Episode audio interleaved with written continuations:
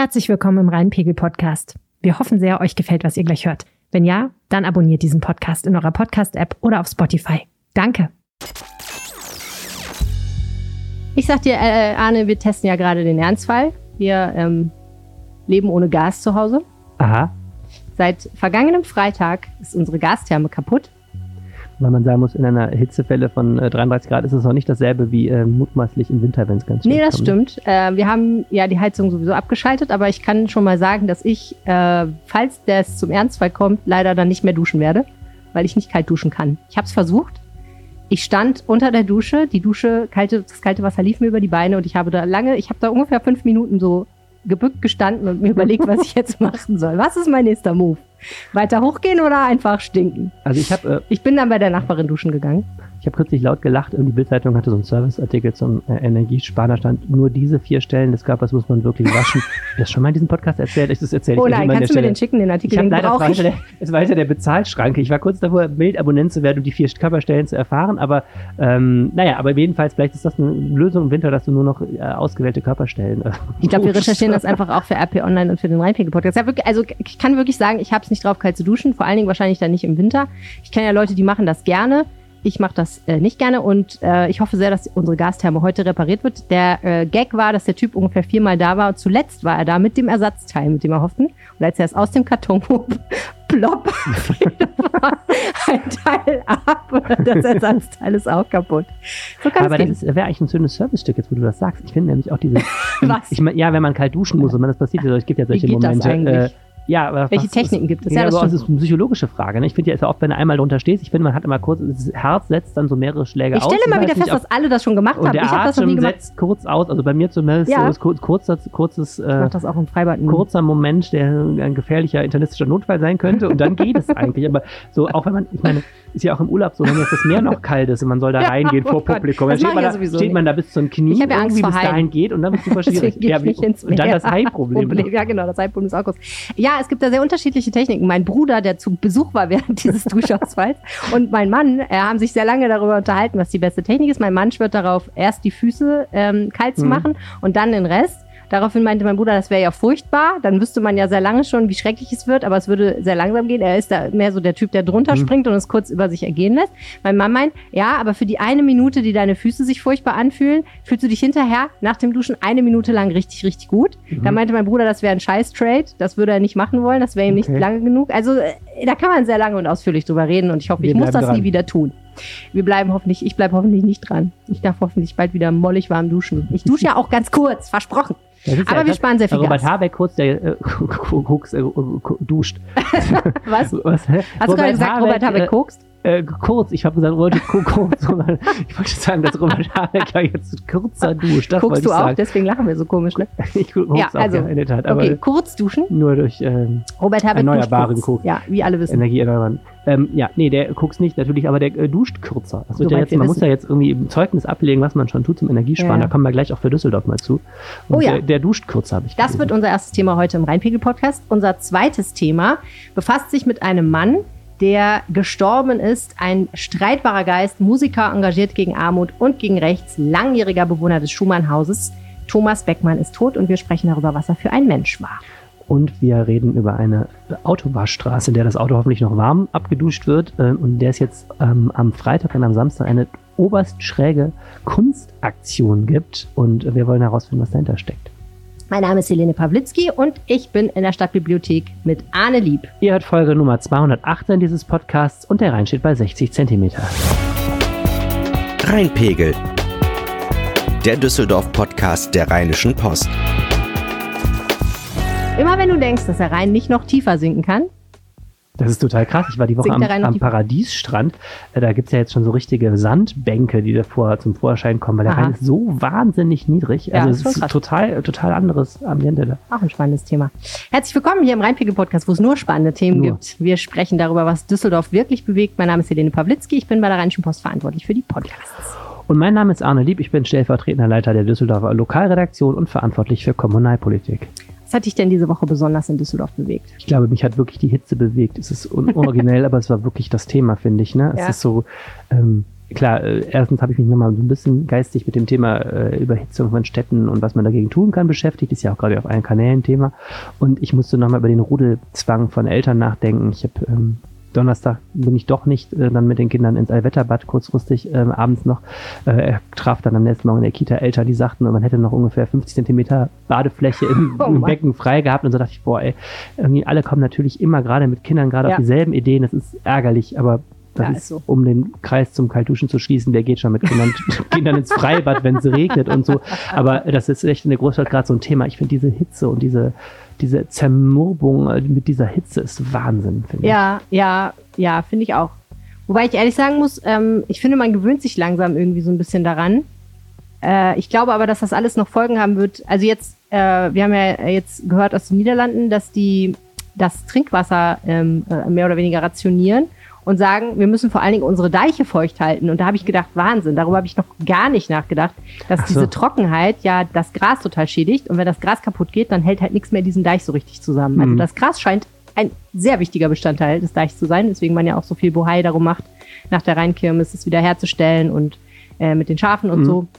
Naja, also man muss dieses Gras bewässern, weil wenn da Löcher in dieser Grasnarbe entstehen, dann bröselt mhm. der Deich auseinander. Und während wir jetzt gerade Niedrigwasser haben, kann das ja auch durchaus sich noch ändern, wie wir wissen. Was ja auch Folge dieses Klimawandels ist. Also ist das alles so. Ja, das eine äh, hängt mit dem anderen ja, zusammen, ja, auf dieses, ganz komische Weise. Dieses Hitze-Thema ähm, hat wirklich Auswirkungen in alle, alle Bereiche. Ja. Und ich glaube, das spüren wir jetzt. Also dieser Sommer äh, schlägt ja, glaube ich, nochmal alles. Habe ich den Eindruck, es ging ja schon im Mai so los mit der ersten Hitzewelle. Und ähm, ja, auch wirklich für die eigene Stadt. Ähm, ich habe heute Morgen ein Interview gehabt mit der ersten Hitzebeauftragten Europas. Die mhm. ist in Athen ähm, tätig, was natürlich noch etwas wärmer als Düsseldorf ist. Mhm. Ähm, da ging es halt auch nochmal um dieses Thema, was auch hier so groß ist, Stadtbegrünung. Also diese Erkenntnis, ne, man muss mit Bäumen verschatten, man muss Dächer begrünen, wenn man nicht mehr Grün reinbringt. Diese Betonwüsten werden halt wirklich auch temperaturmäßig immer mehr zu Wüsten. Mhm. Äh, das ist ein Megathema, was uns hier auch in Düsseldorf längst natürlich auch beschäftigt. Ja, total. Was hat dich denn bewegt die Woche? Ich finde etwas kurios diese Geisterbahnexplosion äh, auf der Dürener Kirmes, von der man jetzt nicht so sicher ist, ob sie nicht vielleicht auch was mit einem Vorfall auf der Düsseldorfer Rheinkirmes zu tun hat. Erzähl doch noch mal kurz, was da passiert ist. Ja, also irgendwie ist eine präparierte Plastikflasche explodiert in einer Geisterbahn. Ähm, ich habe noch nie das Wort Flaschenexplosion gehört und bin mir nicht sicher, ob es wirklich ein Terminus technicus ist oder ein Begriff, den die Medien oder die Polizei einfach mal erfunden haben. Aber da ist eine Flasche explodiert und die Frage war, ähm, wer war das und wieso? Ich glaube, es ist auch immer noch nicht so richtig bekannt. Aber es wurde dann ein Mann festgenommen, der tatverdächtig ist. Und die Frage ist, ob dieser Mann auch bei der Düsseldorfer Rheinkirmes eine sogenannte unbekannte Flüssigkeit verschüttet hat in einer Geisterbahn. Da gab es keine Explosion, wichtiger Unterschied. Und es ist auch nicht so richtig klar mit der Flüssigkeit und so. Also es ist, das ist alles so ein bisschen obskur, finde ich. Und die irgendwie. Motivlage dieses Menschen? Vollkommen unbekannt. Okay. So. Ich meine, es gibt ja Irre, die ziehen solche Großveranstaltungen irgendwie an und ähm, ich habe keine Ahnung. Also es ist alles noch, aber das, ich habe das gelesen und gedacht, hä, what? Irgendwie. Und dann habe ich gedacht, ich meine, die Rheinkirmes die hat echt einfach so einen Pechsträhne gehabt. Ja, ne? Jahr. Voll krass. Ja, ich weiß nicht. Hangover-Unfall war doch. Hangover-Unfall, also da sind Teile vom Hangover-Tower runtergefallen und haben Leute unten verletzt. Ähm, es ist einer, glaube ich, später noch irgendwie abgestürzt, war das nicht so? Ja, ein Kirmesarbeiter, richtig. Ein Kirmesarbeiter mhm, ist abgestürzt, dann dieses Pferd, was umgekippt ist, was ja jetzt Stimmt. nicht direkt auf der Rheinkirmes oder so, aber es hat mit ja, dem Schützenfest Schützen, zu tun. Ja, ja, also die St. Sebastianer haben dieses Jahr und dann jetzt, jetzt noch diese Geschichte mit dieser Flüssigkeit. Äh, ich ich habe ja vor der Kirmes mit jemandem von den Schützen gesprochen, auch hier in diesem Podcast, der gesagt hat, äh, wir haben ja ganz wenig Probleme mit Kriminalität und es ist eine der sichersten Veranstaltungen. Das waren jetzt nicht alles Kriminal Kriminalfälle, aber es war einfach für die erste Kirmes nach so langer Zeit. Die hat echt irgendwie schlechtes Karma gehabt. Also wow. Na gut, aber scheint ja keine Konsequenzen zu haben in die eine oder andere Richtung und hoffentlich ist das alles nur ein ganz unschöner Zufall. So, Ade, apropos unschöne Dinge, äh, diese ätzende Energiekrise geht mir ja so richtig auf den Zeiger, ne? Ja, Wahnsinn. Ich kann ähm, das nicht mehr hören. Ich kann Jetzt schon. Ja, und das wird sich ja noch weiterziehen ja. bis Ultimo. Ja und nein, ich habe ähm, einerseits kann ich es auch nicht mehr hören, andererseits habe ich im Urlaub ähm, aktiv äh, Medien äh, verfolgt und gedacht, boah, ähm, auch. Was machst du? Du verfolgst im Urlaub aktiv Medien. Ich ja, ich lese halt mal, mal einmal am Tag die Überschrift bei Spiegel Online. Also das, meine ich, Was meinst du mit aktiv nein, Quatsch, aber, äh, nein, man hat ja mal ein bisschen Zeit, naja, wirklich ich Zeit zu lesen. Das mal nicht. alles von mir nee, ich lese jetzt nicht, ich lese jetzt nicht die eigenen, aber ich äh, lese schon immer mal so, ähm, mal so Sachen, die mich irgendwie, Du liest andere Sachen als sonst. Ist auch egal, war auch eigentlich jetzt nur ein Satz zur Einleitung, in dem wir uns jetzt irgendwie etwas festhalten. Naja, egal. Ich habe jedenfalls, bin mit einer Liste auch zurückgekehrt äh, aus dem Urlaub, wo ich dachte, boah, wir müssen mal ein paar Sachen in Düsseldorf auch abfragen. Ähm, das Problem an dieser Energiekrise ist ja einerseits klar, gibt hat sie konkrete Auswirkungen, kommen wir gleich zu schon. Andererseits ähm, geht es ja gerade um Szenarien, die eintreffen mögen oder auch nicht bei dem Thema ähm, Versorgungsengpässe im Winter gerade. Ähm, und das ist ja natürlich hochinteressant auch, äh, wie stellt sich jetzt auch die Stadt Düsseldorf darauf ein und auch die Unternehmen zum Beispiel hier ähm, und was kann man überhaupt schon sagen? Ich finde, das ist schon klar einerseits ein Thema, mh, so ein bisschen die Corona, es ist so ein, so ein Globalthema, was auch immer nervt, weil es auf allen Kanälen kommt. Auf der anderen Seite natürlich das Thema, wo gerade die Krisenstäbe schon wieder zu gegründet werden. Ne? Hm. Wie sieht's denn aus in, also an welchen Punkten kann man denn sagen, dass diese internationale Energiekrise tatsächlich auf kommunaler Ebene, sprich für diese Stadt, interessant wird? Wo muss man da gucken? Also erstmal fällt mir das Stadtwerk ein, was Genau. ja äh, Gas und äh, Strom kauft und weiterverteilt an Haushalte und das dann wiederum in Rechnung stellt. Die Stadtwerke. Die Stadtwerke. Ja, die produzieren auch Strom, genau. Genau. Ähm, das ist in der Tat das, was natürlich die Menschen als erstes und am wichtigsten interessiert, nämlich die, ähm, die Frage, äh, was das all kostet. Ähm, natürlich ähm, äh, schlägt sich das jetzt schon, die, ähm, wie es mal heißt, erhöhten Beschaffungspreise, also die stark gestiegenen Preise für Gas und in der Folge auch für Strom, ähm, äh, schlagen sich natürlich nieder auf ähm, den Preise für die Verbraucher. Und äh, die Düsseldorfer Stadtwerke sind eben einer von vielen Verbrauchern, aber ein relativ wichtiger, weil die hier dieser Grundversorger sind. Ne? Also wenn man sich nicht kümmert darum, sie einen anderen Versorger zu suchen, dann rutscht man in den Grundtarif der Stadtwerke. Ähm, und auch übrigens, wenn, äh, wenn man bei einem Versorger ist, der jetzt pleite geht oder die Versorgung einstellt. Wir hatten das ja bei Stromio und Gas.de, die Leute, die da ähm, zwangsgekündigt wurden, weil Stromio und Gas.de gesagt haben, Freunde, das rechnet für uns nicht mehr, wir ähm, machen das nicht mehr, die sind auch gerutscht in diese, das heißt dann Düsselgas und Düsselstrom. Ne? Mhm. So, und da ähm, ziehen die Preise ordentlich an. Also der ähm, Gaspreis ist ja schon ähm, gestiegen, jetzt zum 1.8. ein ganzes Stück. Ähm, da kann es ähm, gut sein, dass es weitere Erhöhungen noch gibt, weil dieser Grundtarif, da gibt es keine Preisbindung, den können die Stadtwerke unter bestimmten Regeln jederzeit anpassen. Und jetzt kommt eben auch das Thema Strom dazu. Und da ist jetzt der Strompreis erhöht worden. Zum 1. November ist das. Und ähm, da geht's, der, der setzt sich ja zusammen aus so einem Grundpreis und so, einer, so einem sogenannten Arbeitspreis pro Kilowattstunde. Und da kostet jetzt die Kilowattstunde dann ab 1. November 33,52 Cent statt 24,17. Ähm, kurz zusammengefasst, das sind äh, rund 40 Prozent mehr. Also da kann man mal sehen, so äh. Holla, ne, 40 Prozent. Und das sind für einen Zwei-Personen-Haushalt im Monat 20 Euro ungefähr mehr, die man für Strom zahlt. Also Okay. finde ich schon auch spürbar. Ne? 20 Euro mehr Abschlag, ne? Mhm, genau. mehr Und es kommt natürlich auf den Verbrauch jetzt an, ne? Ja, ja, aber ähm, das, da merkt man, ne, wie so langsam auch dieses Energiethema anfängt, so den natürlich das, das verfügbare Einkommen aufzufressen. Mhm. Ne? Du hast für das Gas hast du schon ist jetzt völlig individuell natürlich, wie du wohnst, wie, wie gut, äh, wie viel du verbrauchst und so, ne? Das Aber sagen wir mal, schon ja noch 30, nicht 40 Euro mehr ne? Gas, dann das hast du kommt ja noch. Also Genau, da hast jetzt 20 Euro mehr, mehr Strom und wie gesagt, weitere Erhöhungen sind abzusehen. Es gibt ja solche Killer-Szenarien, dass, das, dass der Gaspreis sich vervierfachen könnte. Ja. Und nach und nach wird das weitergegeben. Ähm, natürlich hat man jetzt Glück, wenn man so einen Tarif mit Preisbindung noch hat, aber auch da wird das nach und nach Früher kommen, wenn diese. Mhm. Preisbindung ausläuft oder vielleicht sogar als Sonderkondition. Da wird ja auch diskutiert, weil eben für die, für die ähm, Gashändler die Lage jetzt ja natürlich sich nicht zuspitzt. Mhm. Und ja, so rutscht diese Energiekrise voll in uns, unsere ähm, Leben. unser Leben und natürlich auch, ähm, ist natürlich auch ein Treiber für die gesamte Inflation. Also ich, wenn man jetzt mal momentan in Düsseldorf mal in die Bäckereien geht äh, und sich mal anguckt, was die da jetzt für ein Croissant inzwischen haben wollen und so, Mhm. selbst die günstigen Bäckereien, es ist Wahnsinn. Es sind natürlich alle Lebensbereiche, wo jetzt auch, klar, auch das Bäckerhandwerk ist in vieler Hinsicht getroffen, aber verbraucht auch viel Energie und so. Ja. Und das ähm, ist natürlich was, wo du es auch in der Stadt merkst, das spürst du. Ne? Das ist auch was, das mir vorher nie so bewusst gemacht habe, muss ich sagen, dass natürlich dann, wenn die Energiepreise steigen, nicht nur ich selber mehr ausgeben muss für eine warme Wohnung und schönes heißes Wasser, falls ich es dann jemals wieder bekomme, sondern dass alles, was produziert wird, mit Energie produziert wird. So. Und früher oder später landen diese Kosten ja auch beim Endverbraucher. Genau, und das ist äh, etwas natürlich, also das haben wir alle gewusst, aber das ähm, haben wir nie drüber nachgedacht. Ich habe, ähm, um es kurz vorzuziehen, in der Recherche jetzt zu unseren Gaskraftwerken festgestellt, ähm, dass es es gibt ein großes Gaskraftwerk der Stadtwerke, da kommen wir gleich noch zu in Düsseldorf, ähm, aber zum Beispiel auch der, das Unternehmen Henkel ähm, hat auf seinem Areal in Reisholz, wo die ja mit BASF zusammen ähm, ein eigenes Gaskraftwerk. Also die haben für ihre Produktion da so einen hohen Energiebedarf, dass die quasi selber Gas verstromen. Und äh, denen geht natürlich jetzt auch ähm, äh, die große Sorge da um. Ne? Ähm, und die fangen jetzt an, das wirklich umzustellen, dass sie auch wieder mehr Kohle da ver verheizen können, äh, weil die müssen nicht nur natürlich ihre Produktionsstätten und ihre Verwaltungsgebäude heizen, sondern brauchen eben extrem viel Energie, um zu produzieren. Mhm. Und äh, so kannst du es auch weiter, weitergehen. Ne? Auch das, das Sprinterwerk hier in, in Rath, die haben es gerade zufällig abgeschaltet. Die hatten auch ein eigenes Gaskraftwerk, weil natürlich überall da, wo produziert wird, gewaltige Mengen Energie gebraucht werden. Ähm, und da geht es halt jetzt um die heikle Frage, Worst-Case-Szenario, das Gas ist weg oder muss rationiert werden im Winter. Ähm, was bleibt auch hier auf, auf lokaler Ebene? Was, wo bleiben jetzt plötzlich dann die Förderwände alle stehen? Ne? Mhm.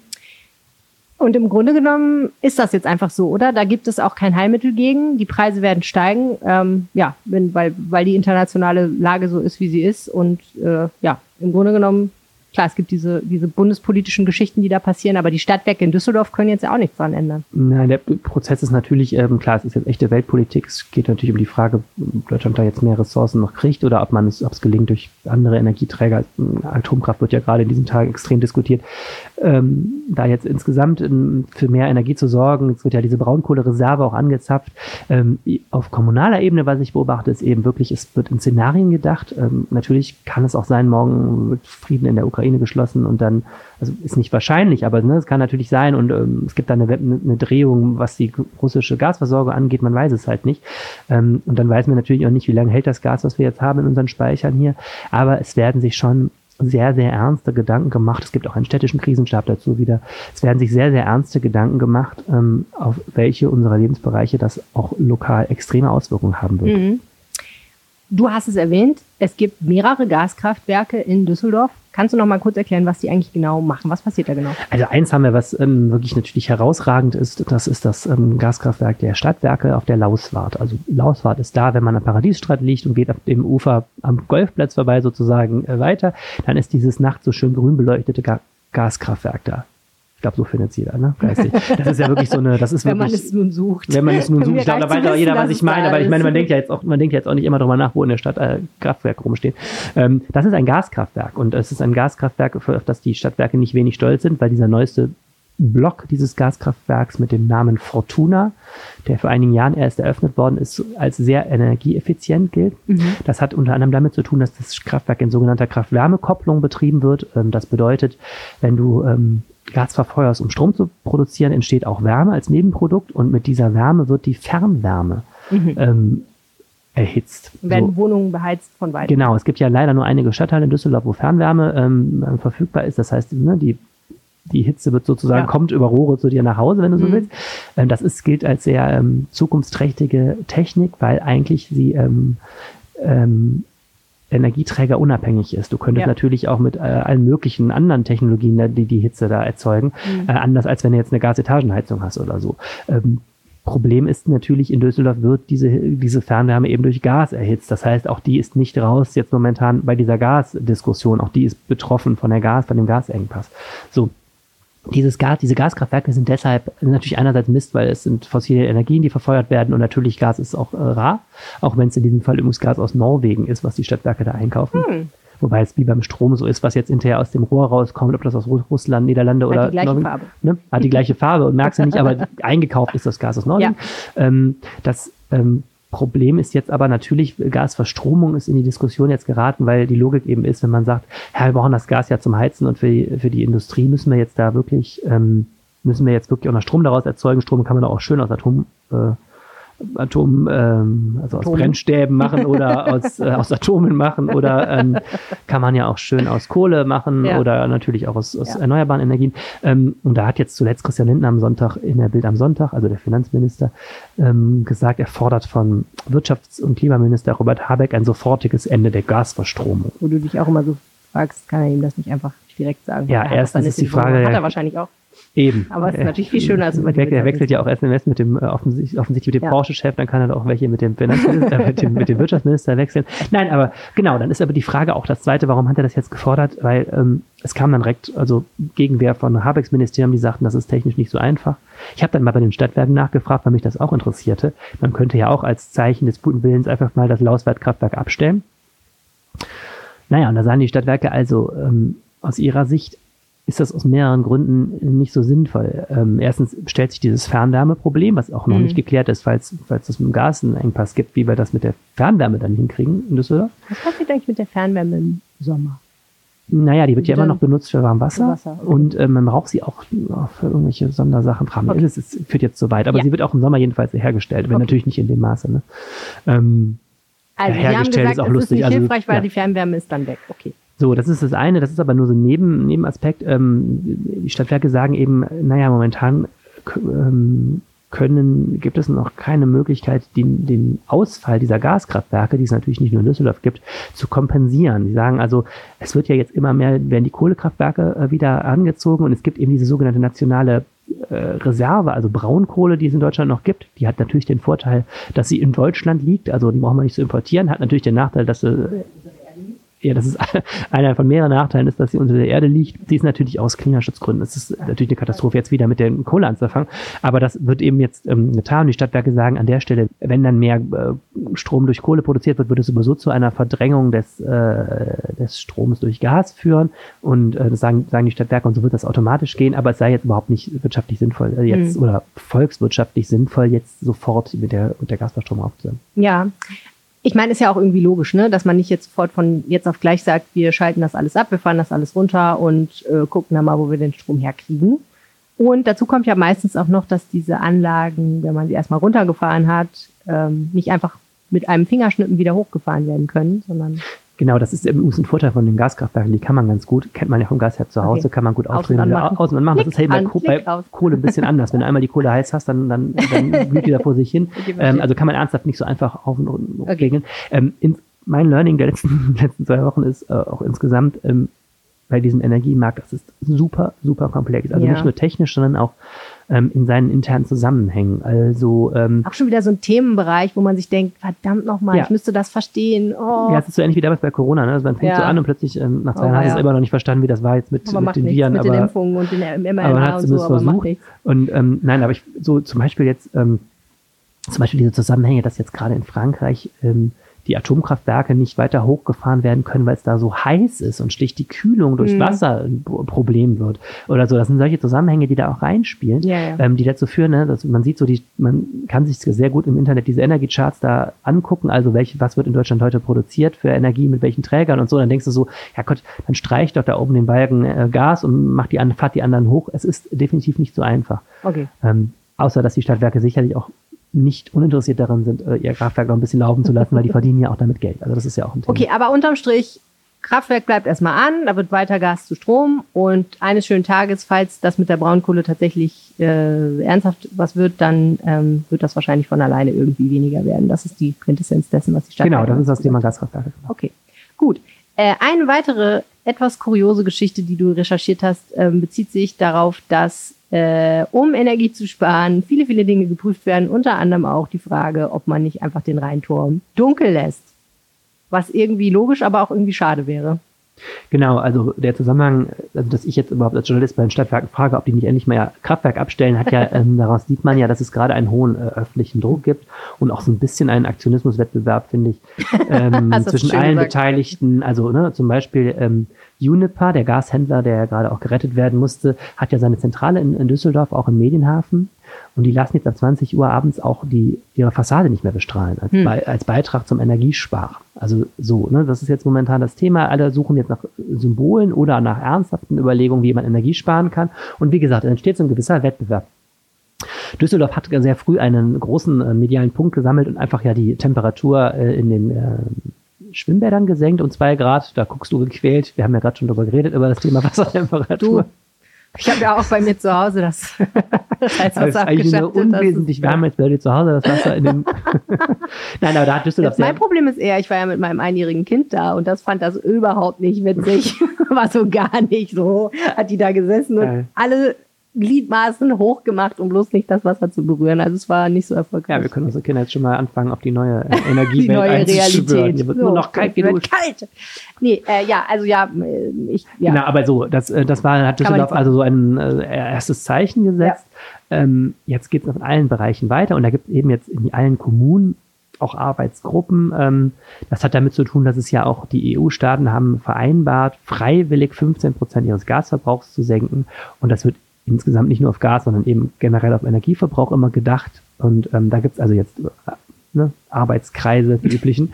Ähm, naja, andere Kommunen haben da jetzt sind schon vorgeprescht. Köln prüft ja zum Beispiel, ob sie ihren Dom noch beleuchten lassen. Mhm. In Aachen werden die Brunnen nachts abgeschaltet, da sprudelt kein Wasser mehr und es werden auch nicht mehr beleuchtet. Und so kann man jetzt irgendwie äh, so. Und dann habe ich jetzt überlegt, was hat Düsseldorf noch dazu bieten?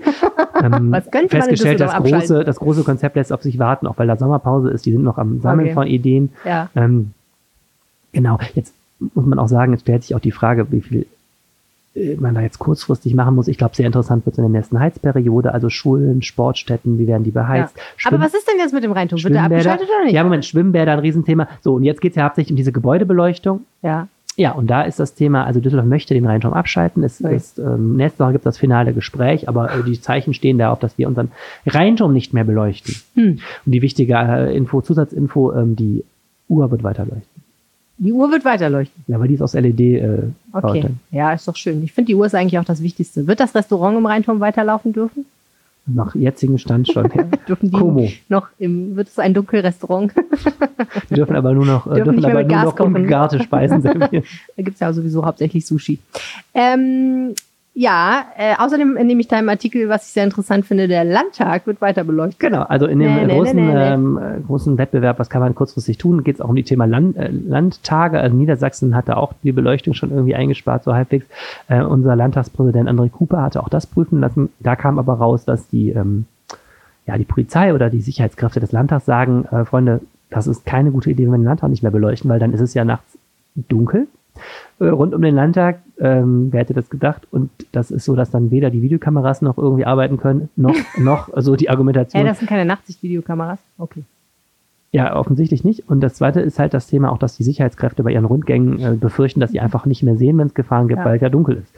Und ähm, das ist vielen Stellen jetzt natürlich das. Lichterlampen durch die Gegend laufen. Es ist ja an vielen Stellen natürlich das Thema. Ich meine, auch das ist jetzt keine Überraschung. Licht dient äh, auch der Verkehrssicherheit und auch äh, der Sicherheit vor Kriminalität. Also zum Beispiel auch Schloss Benrath wird weiter beleuchtet, weil auch da den Schlosspark und die Straße zu verdunkeln ist natürlich jetzt klar, spart Energie, ist aber auch nicht so super sinnvoll. Ne? Der Landtag hat aber auch ein kleines Trauma, weil er ja vor, boah, ich weiß gar nicht, wie lange das hier ist, wahrscheinlich ungefähr ein Jahr, haben ja Extinction Rebellion da so ein paar Aktionen gemacht, unter anderem sich äh, vor die Tür, und zwar innerhalb der Bannmeile während einer Plenarsitzung aufgebaut mit einem künstlichen Windrad und einem, ich glaube, einem Camper oder so haben die sich da hingestellt und es ist nicht sehr viel passiert, außer dass die Polizei sich das angeguckt hat und nach einer Stunde oder zwei gesagt hat, ja, nee, also es ist eigentlich nicht in Ordnung, geht da mal weg. Ähm, naja, und seitdem ist sehr, sehr viel Polizeipräsenz rund um den Landtag. Äh, einfach mal, weil die nicht möchten, dass sich das wiederholt, weil das schon auch ein bisschen peinlich war, dass das passiert ist.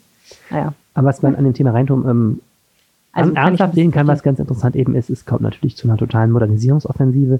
Zum Beispiel diese, Alles wird diese, durch LEDs ersetzt. Genau, exakt. Diese Reinturmbeleuchtung, die nämlich noch nicht durch LEDs ersetzt ja. ist, äh, wird jetzt durch LEDs ersetzt, was okay, extrem viel Energie spart. Ja. Ähm, und das ist ja absurderweise, das ist ja ein bisschen, ja eh schon mal machen können eigentlich. Ne? Ja, ja, hat man vor sich hergeschoben so ein bisschen wohl. Ja. Ähm, das ist ein bisschen zynisch jetzt, aber wir haben ja eigentlich diese Klimaschutzdebatte und wir haben ja auch in, in Düsseldorf so ein Sonderetat für den Klimaschutz, wo auch genau das seit Jahren eben gemacht wird. Da werden zum Beispiel jetzt äh, aktuelles Beispiel die Kunsthalle, dieses wunderbare brutalistische Museum am Grabeplatz, dieser graue Kasten äh, ist damals aus feinstem Beton gegossen, aber nicht besonders gut isoliert worden und ist ein wahnsinniger Energieverschwender.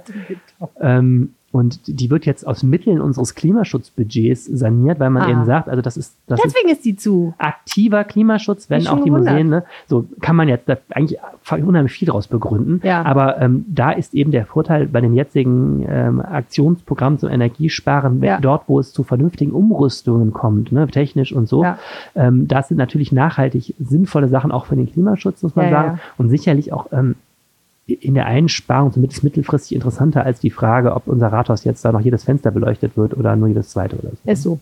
Ja, total interessant. Greenpeace hat ja gefordert von Robert Habeck, dem Wirtschaftsminister, er soll jetzt endlich mal ein paar äh, Gebote aussprechen und nicht das nur auf Freiwilligkeit basieren lassen. Und zwar insbesondere die Verwaltung und den Wirtschaftsunternehmen sagen, ihr müsst jetzt Energie sparen.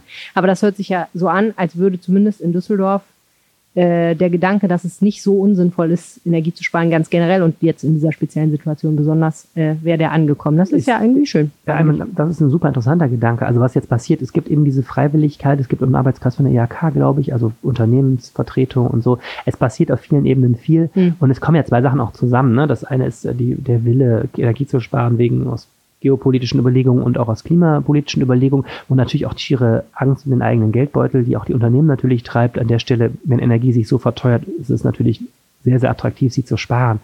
Wie weit und wie nachhaltig das am Ende passiert, also wie gesagt, wenn Henkel jetzt sagt, na, dann, halt, dann befeuern wir jetzt unser Kraftwerk doch wieder mit Kohle oder so, ne, dann siehst du auch, es ist natürlich jetzt nicht, äh, das Klimaschutzthema ist natürlich jetzt nicht das Vorherrschende, sondern erstmal die Versorgungssicherheit. Ja. Ist auch völlig richtig an der Stelle. Ähm, aber die Frage, ähm, viele Dinge, die man da jetzt überlegt, die man vielleicht schon hätte längst vorher machen können, wo man eigentlich auch relativ schmerzlos Energie sparen kann. Ne? Man merkt doch jetzt, vieles kann man einfach mal besprechen, ist das wirklich nötig? Ähm, ich muss jetzt kurz mit einem Beispiel schließen, ähm, gleich, ähm, aber da merkt man doch, diese Debatte ist wichtig und ich glaube auch ähm, wichtig zu führen. Da ist auch die Frage, ob Freiwilligkeit da ausreicht. Ich glaube, da an manchen Stellen könnten wir auch uns von Dingen verabschieden, die man nicht unbedingt braucht und viel äh, bringen. Jetzt das abschließende Beispiel. Ich sagen, hast du ein Beispiel dafür? Ja, Arne? sehr gerne. In Benrath wird gerade ein neues äh, Schwimmbad gebaut. Da entsteht ein Kombibad, äh, Freibad. Ähm, Ach, ja, genau, schon direkt neben dem anderen. Ähm, das ist der letzte Teil unserer großen Bädermodernisierung. Und äh, Teil dieses Planes ist ein sogenanntes Sohlebecken. Das kennen auch Menschen, äh, die im Düsselstrand gerne schwimmen gehen. Da kann man doch so rausschwimmen. Da muss man so also Plastiklamellen so drunter hertauchen und dann ist man draußen super schön im Winter. Das da nennt sich Sohlebecken? Da habe ich jetzt so gelernt, ja. Wirklich? Aber ich dachte, so, ich würde, hätte erwartet, im Sohlebecken ist Sohle. Salzwasser. Ja, ich glaube, da ist damit Salzwasser wahrscheinlich. Da Ach nennt so, sich Sohlebecken, okay, stimmt, okay. vielleicht nennt sich es im Düsselstrand auch einfach außen äh, Schwimmbereich. ähm, ist aber der Effekt ist derselbe. Man ist draußen, ähm, ja. Man ist draußen, es dampft so wunderbar das Wasser. Das Wasser ist schön muppelig warm, wo man drin ist und draußen da wird der Kopf kalt. Ja. Ähm, ähm, ich großer Fan von. Und mhm. auch da muss man nicht Physik studiert haben, um zu ahnen, dass das relativ viel Energie kostet, ne? weil wenn du eine große Wasserfläche draußen hast und so. Und jetzt es gibt halt die Überlegung, dieses, dieses ähnliche Becken, was da bei dem neuen Freibad geplant ist, erstmal gar nicht in Betrieb zu nehmen, wow. äh, weil die Bädergesellschaft gemerkt hat, so, okay, da ist energiemäßig nicht halt nicht, nicht gerade im Trend. So. Und da ist das dann echt, wo man sagt, okay, verabschieden wir uns hier gerade langfristig vielleicht auch von bestimmten Annehmlichkeiten, bei denen auch früher alle schon gesehen haben, dass es vielleicht energiemäßig ein Problem ist. Mhm. Und ich glaube, da ist die berühmte Zeitenwende auch in Düsseldorf, glaube ich, angekommen. So ein schönes Schlusswort, Arne. Begeisternd. Bevor wir weitersprechen, machen wir eine kurze Pause. Thomas Beckmann ist ja ein Mann, der sehr, sehr lange in Düsseldorf gewirkt hat und über den du relativ viel berichtet hast. Äh, ich auch ab und zu. Auf jeden Fall hat er ähm, die Medien immer mal wieder beschäftigt, weil er eben auch eine sehr öffentliche Figur war. Man könnte ihn einen Promi nennen, oder? Ja, ja, ja, ja, doch. Ja, eine Persönlichkeit auf jeden Fall, die in der Stadt sehr, sehr bekannt war und auch sehr, sehr sagen wir mal, ein sehr starkes Profil hat. Rührig ist, glaube ich, das Wort, was man gelegentlich verwendet. Also rührig ist ein ganz schlimmes Wort, oder? Ja, ja kann, kann, vielleicht war er auch rührig. Thomas Beckmann ist gestorben, wie äh, wir erfahren haben. Ähm, er hat vorher zwei Jahre lang im Koma gelegen. Das war etwas, was, glaube ich, nicht so richtig öffentlich kommuniziert wurde und ähm, höchstens Insider so gewusst haben. Also es ging ihm schon, schon lange sehr schlecht. Der Mann war Cellist, Musiker, ähm, und hat sich sehr stark engagiert, äh, insbesondere für den Kampf gegen Armut. Genau, er ist Gründer eines äh, Vereins gewesen, der hieß äh, Gemeinsam gegen Kälte und ähm, hat damit für großes Aufsehen gesorgt, äh, eigentlich so vor allem in den Nullerjahren, schätze ich. 2010 äh, ist er zum Düsseldorfer des Jahres gewählt worden, so eine jährliche Auszeichnung für besondere ähm, herausragende Leistungen der Stadtgesellschaft und hat ist mit diesem Verein dann mal vom Papst aufgetreten und so ähm, mit seiner Arbeit und hat im Grunde, war das so eine Verquickung von künstlerischer Arbeit und, und obdachlosen äh, Aktivismus. Also er ist im Grunde, war die Haupttätigkeit dieses Vereins, dass er auf Tour gegangen ist, hat seinem Cello vor allem in Kirchen gespielt und ähm, der Erlös ist dann eben mit lokalen Spendenaktionen verbunden worden und dann eben an Projekte der Obdachlosenarbeit gegangen. Und das Zweite ist, er war jemand, der auch ähm, ja, öffentlich große Signale gesetzt hat. Zuletzt ist er da eigentlich aufgefallen bei den Demos gegen damals zum Beispiel als Dygida, als hier dieser Düsseldorfer Pegida-Ableger war, da hat er mal bei so einer Protestkundgebung auf der Straße mit seinem Cello gesessen und da ähm, immer mit Frack und Weste war er da immer unter, also war er sowieso gerne Mhm. unterwegs und hat da gesessen und sein Cello gerne möglichst schief gespielt bei diesen Stellen. und äh, genau. Also nicht so, um die zu unterstützen, sondern eigentlich mehr Nein, oder nein, weniger um einen Gegenpunkt Bei der Gegendemo. Bei der Gegendemo, Genau, ja. und, aber das war so, so- genau, er hat das immer so, so versucht, er seine musikalische Arbeit irgendwie auch politisch, äh, als politisches Signal zu setzen. Ich fand auch ganz witzig, und das ist vielleicht auch ein bisschen Ausweis so seines Humors, äh, dass er bei, äh, ich glaube, ich weiß gar nicht, ob eine Gegendemo gegen die AfD, aber jedenfalls, äh, als die AfD hier was gemacht hat, dann immer A, die, die Töne A, F und D gespielt hat. Genau. Immer wieder und schief, ne? wieder und wieder. Ja, das kann einem schon ähm, ja, deutlich machen, äh, was er davon hält. Ähm, und er war ganz oft in den Medien, weil er ein ganz besonderes Haus bewohnt hat. Genau, das ähm, war so, ich war 2000, äh, also ganz Anfang, am Anfang als Volo mal da, äh, als Volontär mal da, und dann habe ich ein größeres Interview mit ihm geführt, damals, weil er da auch Düsseldorfer des Jahres geworden ist. Ähm, er hatte eine echt super schöne Wohnung in dem Schumann-Haus, also an der Bilker Allee äh, befindet sich das. Das ist das die letzte gemeinsame Wohnung des Ehepaars Clara und Robert Schumann gewesen, bevor sich Robert Schumann äh, dann in den Rhein gestürzt hat und dann ja, glaube ich, ich weiß gar nicht, wo in irgendeiner Heilanstalt danach war, wenn ich mich recht erinnere. Da haben die mit ihren Kindern jedenfalls gewohnt, ganz historische Städte folglich und ähm, er hat da zur Miete gewohnt, das ist ein städtisches Gebäude und war da sehr, sehr stolz drauf, weil das natürlich irgendwo für einen Berufsmusiker natürlich eine große, Mhm. große Ehre ist und er sich da sehr in der Tradition Schumanns auch gesehen hat. Ähm, hatte da oben im Dachgeschoss, hatte da irgendwie ein Loch in Dielen, den Holzdielen gehabt, wo er sein Cello dann reinstecken konnte. Also das Cello hat ja unten so, eine- so eine Spitze, ne? Ja. Und hat dann da, äh, hat dann da gespielt und ähm, genau, und seine Frau ist ja auch, auch äh, Kayoko ist ja auch Pianistin und das war so ein Musikerpaar an prominenter Stelle und passte so auch total zu seiner Selbstinszenierung. Er sagte das schon, er ist auch auf den Fotos immer mit Frack und Weste rumgelaufen, war so ein bisschen, manchmal hatte man das Gefühl, als wäre er wirklich so aus dem, aus dem 19. Jahrhundert ähm, entsprungen und äh, in Düsseldorf des 21. Jahrhunderts gelandet. Ja, ähm, er hatte eine große, große Persönlichkeit, kann man glaube ich sagen. Ja, er hatte eine große Persönlichkeit und das ist, muss man eben auch dazu sagen, auch eine, äh, eine sehr umstrittene Figur. Ja, ähm, du hast dazu auch damals was recherchiert und äh, eigentlich was aufgedeckt, ne? Genau, also es gibt zwei, zwei Themen, wo er jetzt am Schluss ähm, oder in den letzten Jahren ähm, kritisch beäugt wurde. Das eine ist eben das Thema der Verwendung der Mittel seines Vereins. Ich sagte gerade, es war so eine, ein Vereinszweck war eben, dass er seine eigenen Konzerte für die Obdachlosenhilfe über diesen Verein, dessen Geschäftsführer er auch war, ähm, finanziert hat. Und da gab es äh, ja zunehmend le- leise und lauter werdende Kritik daran, dass ähm, unklar war, was mit den Geldern da passierte. Also stand immer der Vorwurf im Raum, dass dieser Verein unsauber mit seinen Geldern umgeht und nicht klar ist, ob da auch was in, in Beckmanns persönliches Leben fließt. So und äh, das Ausfluss davon war, dass die Stadt Düsseldorf ihm eben kein Geld für diesen Verein gegeben hat. Und da war immer die Begründung, dass man von ihm gefordert hat, sich von so einer unabhängigen Organisation zertifizieren zu lassen. Das können eben Vereine, die Spenden äh, erheben, machen. Dann kriegt man so ein Siegel und dann wird aber vorher mal geprüft, ob man bestimmte Transparenzkriterien erfüllt. Er hat immer gesagt, es sei völlig unnötig und das äh, sei zusätzliches Geld, was seinen Verein belasten würde, wenn man so ein Siegel kauft. Ähm, aber das hat dazu geführt, dass im Stadtrat dann auch eine Debatte gab, wo ziemlich deutlich wurde, also die Politik ähm, ist nicht bereit, ihm da noch Geld zu geben.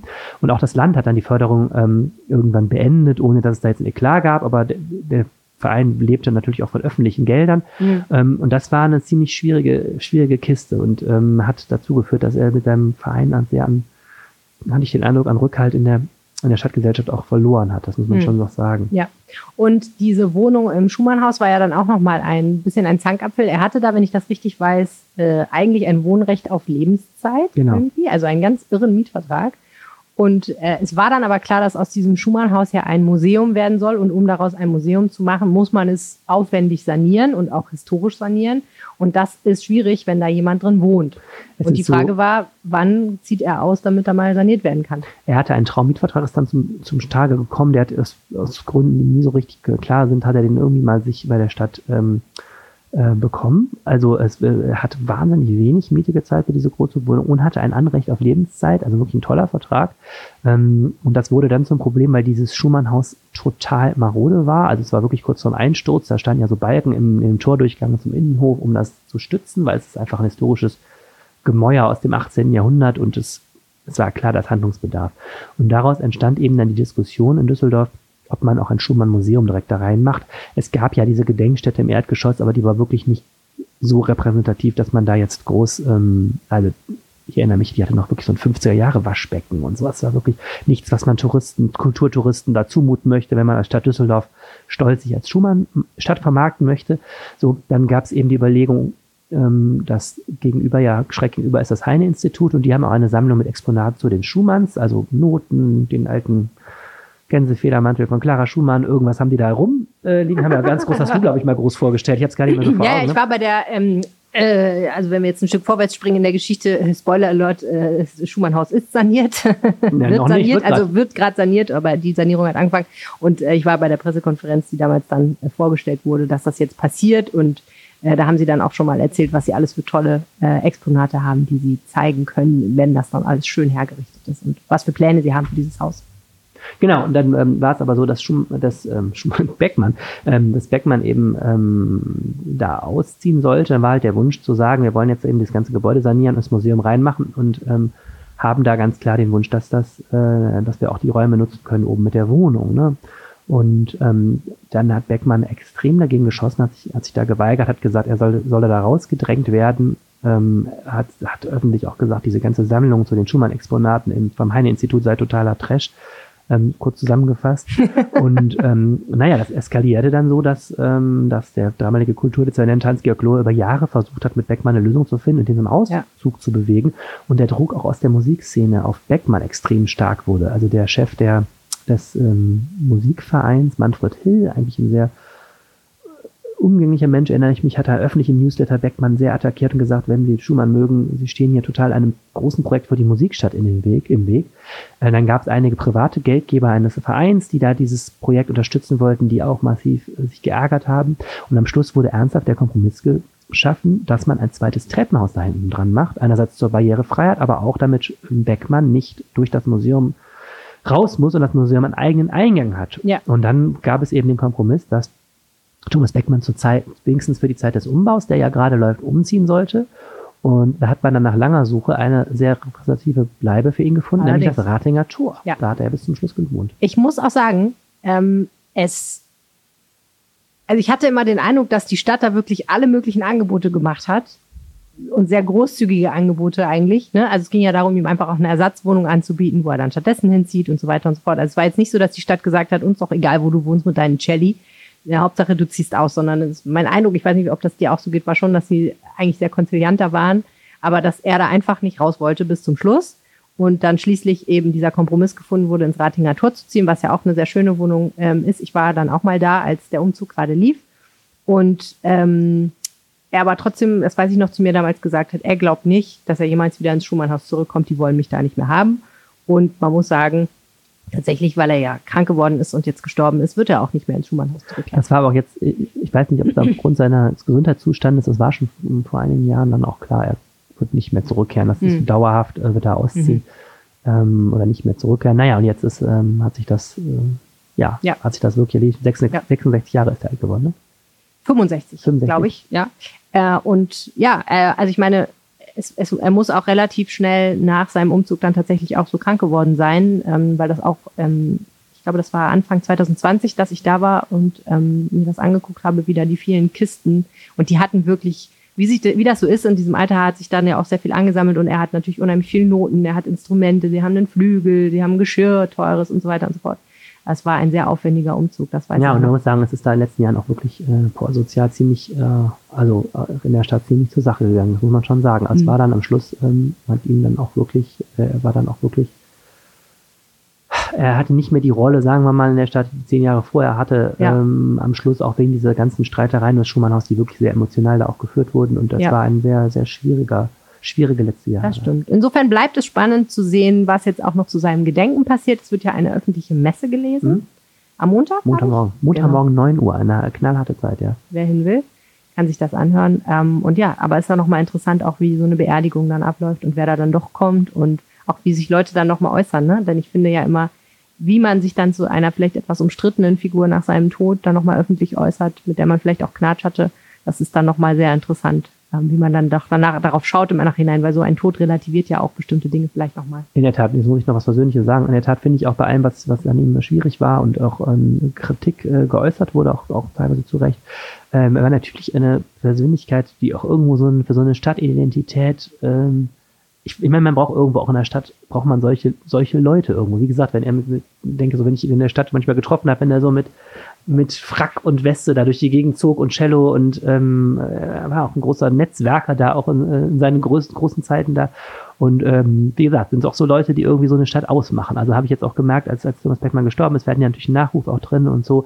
Ähm, irgendwie kann jeder eine Geschichte zu ihm erzählen, der ihn so kannte und verfolgt hat. Und das ist sicherlich, sind es auch diese Art von Menschen, die, finde ich, auch eine Stadt äh, ausmachen.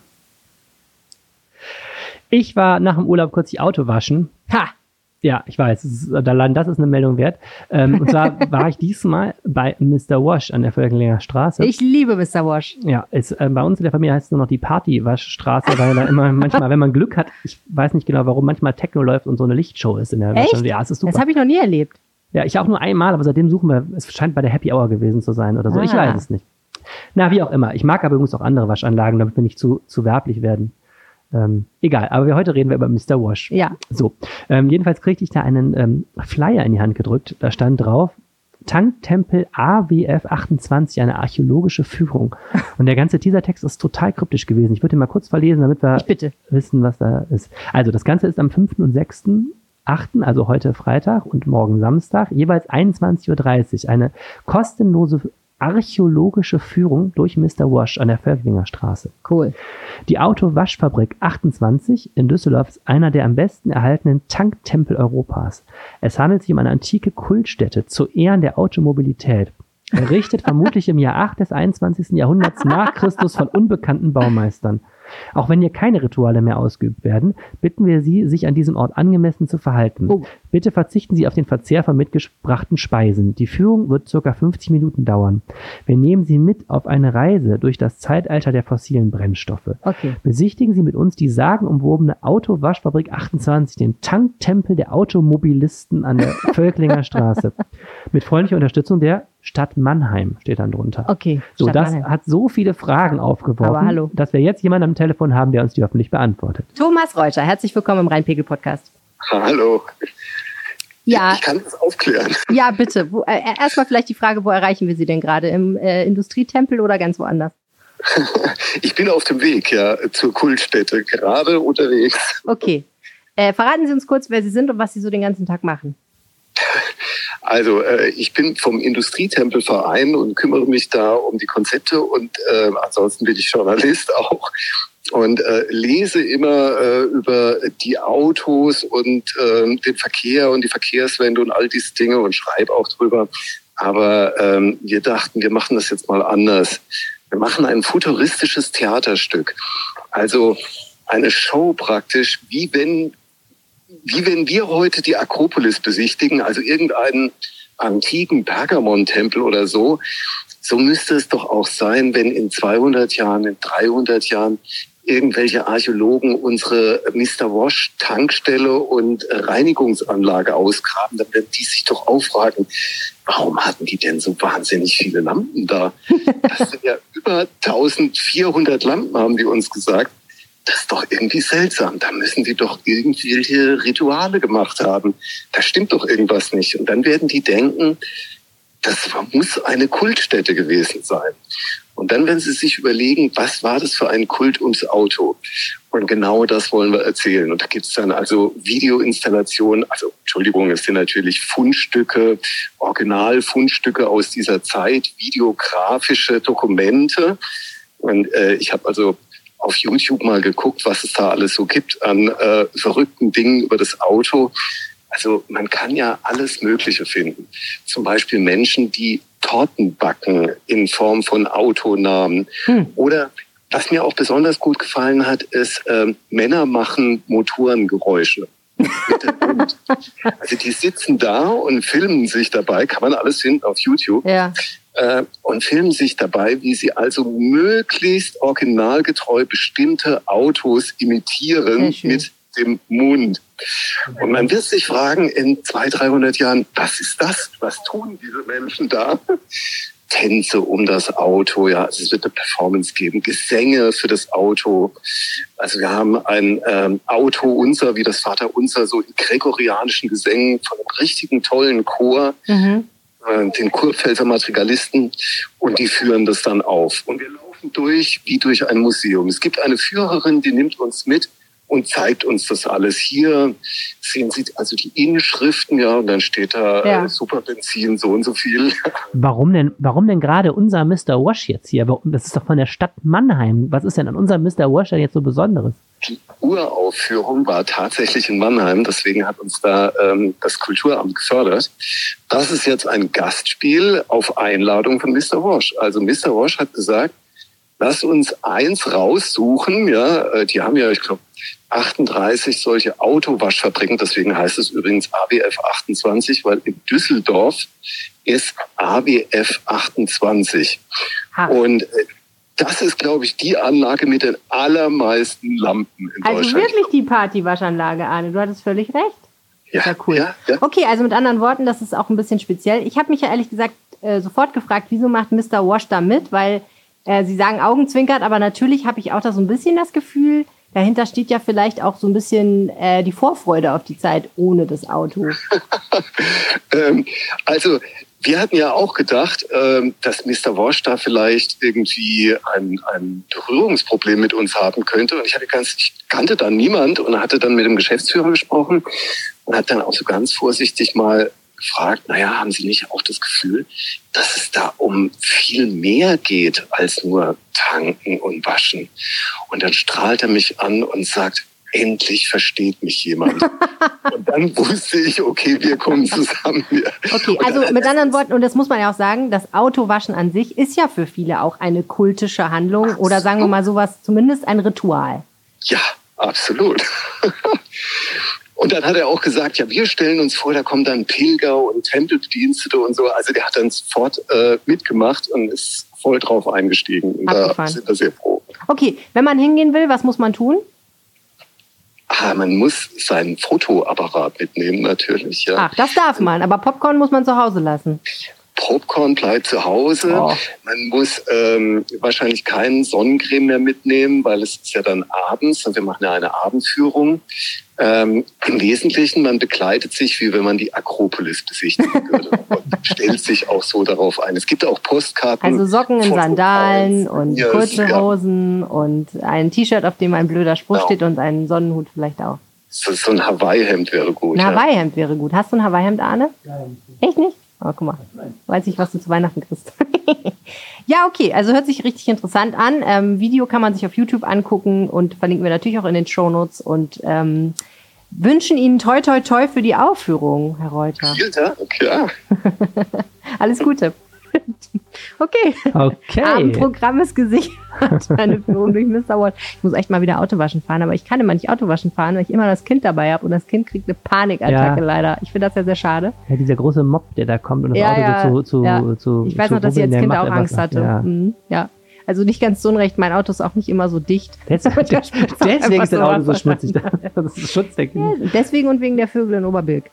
Ähm, und apropos Vögel in Oberbilk, wir haben noch das Wetter vom Wetterstruxi für Das euch. ist eine tolle Überleitung. Nach der Hitze in der Woche dürfen wir an diesem Wochenende wieder ein bisschen durchatmen. Grüße euch damit ganz herzlich zum Wochenendwetter.